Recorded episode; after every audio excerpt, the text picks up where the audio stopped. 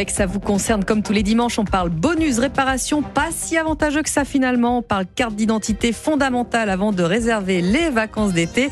Bonjour Valérie Darmon, bonjour Roland Perret. Bonjour, bonjour à tous.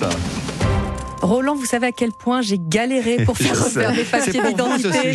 Ça m'a fait beaucoup râler. Ça nous a permis d'avoir des astuces grâce à vous. Alors, il y a peut-être des auditeurs d'Europe 1 qui n'ont pas encore réussi. Les délais sont quand même toujours assez longs. On va les rassurer. On peut voyager même sans passeport, juste avec une carte. Exactement. Hein Alors, on le sait, hein, c'est les pays normalement de la communauté européenne, ce qu'on appelle les 27 pays de l'espace Schengen. Donc, mhm. je ne vais pas les citer parce qu'on les connaît.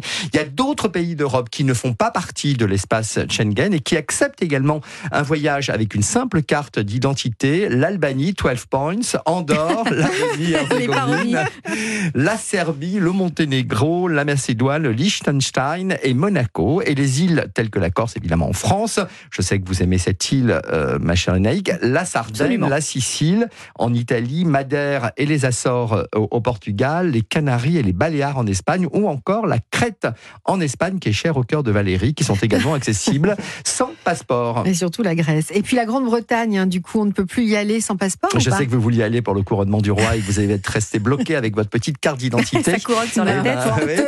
vous étiez tout habillé pour ça. Eh bien, écoutez, oui, les conditions d'entrée au Royaume-Uni ont changé depuis sa sortie de l'Union européenne et depuis le 1er octobre 2021, sachez qu'un passeport valide est nécessaire pour visiter l'Angleterre, l'Écosse et l'Irlande du Nord. Alors, hors Europe, Roland, pas moyen du tout de voyager sans passeport Alors, j'ai une bonne nouvelle pour vous. Trois petits pays qui, ah. euh, qui nous autorisent à voyager. La Turquie, où une carte d'identité peut suffire si sa durée de validité dépasse d'au moins 5 mois la date d'entrée dans le pays.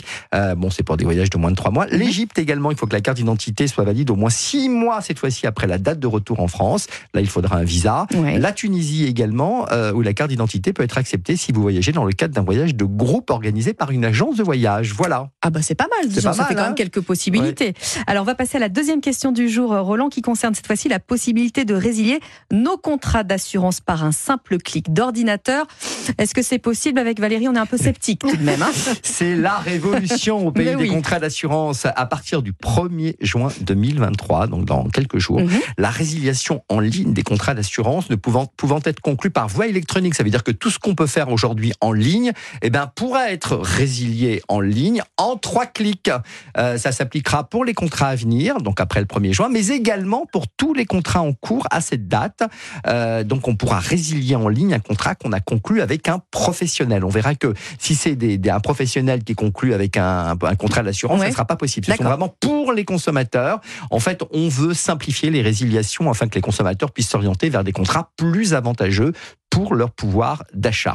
Et cette possibilité de résilier euh, comme ça, là, ça concerne que le secteur de l'assurance Alors non, la résiliation 3 clics va s'étendre très bientôt aux autres services, téléphonie et électricité prochainement. que c'est pratique. Alors là, pour l'instant, on a le, topo, mais alors dans, dans, les faits, comment ça marche? Alors, Comment il, faut, on fait? il faut vraiment que le, le, on va dire l'organisme d'assurance mette à la disposition du consommateur une fonctionnalité gratuite, permanente, directe et facile d'accès. C'est-à-dire qu'il faut qu'on ait résilié son contrat, il faut qu'on ait une, une porte qui s'affiche. Mhm. Une fenêtre qui s'affiche avec résilier son contrat. Et là, on va recevoir une notification de résiliation. Le professionnel devra informer le consommateur. Il lui indiquera ensuite, dans les délais raisonnables, la date à laquelle prendra fin et les effets de résiliation. Alors, c'est une obligation véritablement qui incombe euh, à l'organisme d'assurance. Et s'il ne le fait pas, eh bien, il peut prendre une sanction administrative d'un montant de 15 euh, 000 euros pour une personne physique et 75 000 euros pour une personne morale. Et puis surtout, on enverra Roland Pérez pour euh, mettre oui, je serai là, tout ça. Alors, avec vous, Valérie, on va faire, on va faire un peu de suivi.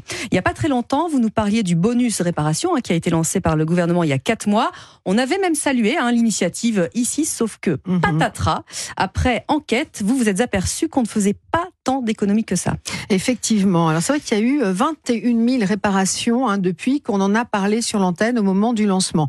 Alors c'est vrai qu'il est encore tôt pour tirer des conclusions définitives, mhm. mais on a quand même une association de consommateurs, la CLCV, Consommation Logement Cadre de Vie, qui vient tout juste d'alerter sur une augmentation possible des tarifs de réparation d'appareils électriques et électroniques, et même d'ailleurs une augmentation des appareils eux-mêmes. Hein. Alors l'État voulait nous donner un coup de pouce, et bien la hausse appliquée par les réparateurs serait assez significative. Je peux vous dire que c'est du vécu. Non seulement je cherche un réparateur qui y répare, mais en plus j'ai remarqué que les prix avaient augmenté.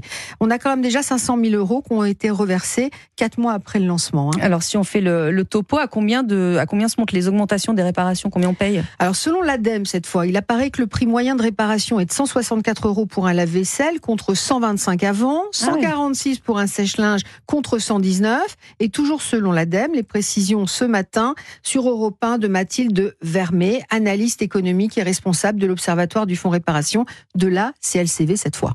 On a constaté que depuis euh, un an, certains prix de la réparation avaient tendance à augmenter, comme c'est le cas notamment chez euh, la compagnie du SAV, Apple ou Murphy, qui ont augmenté euh, leur forfait de réparation. Plusieurs explications. Un, l'inflation qu'on subit. Deux, la hausse des, carburants euh, ont eu aussi un impact sur les prix de la réparation.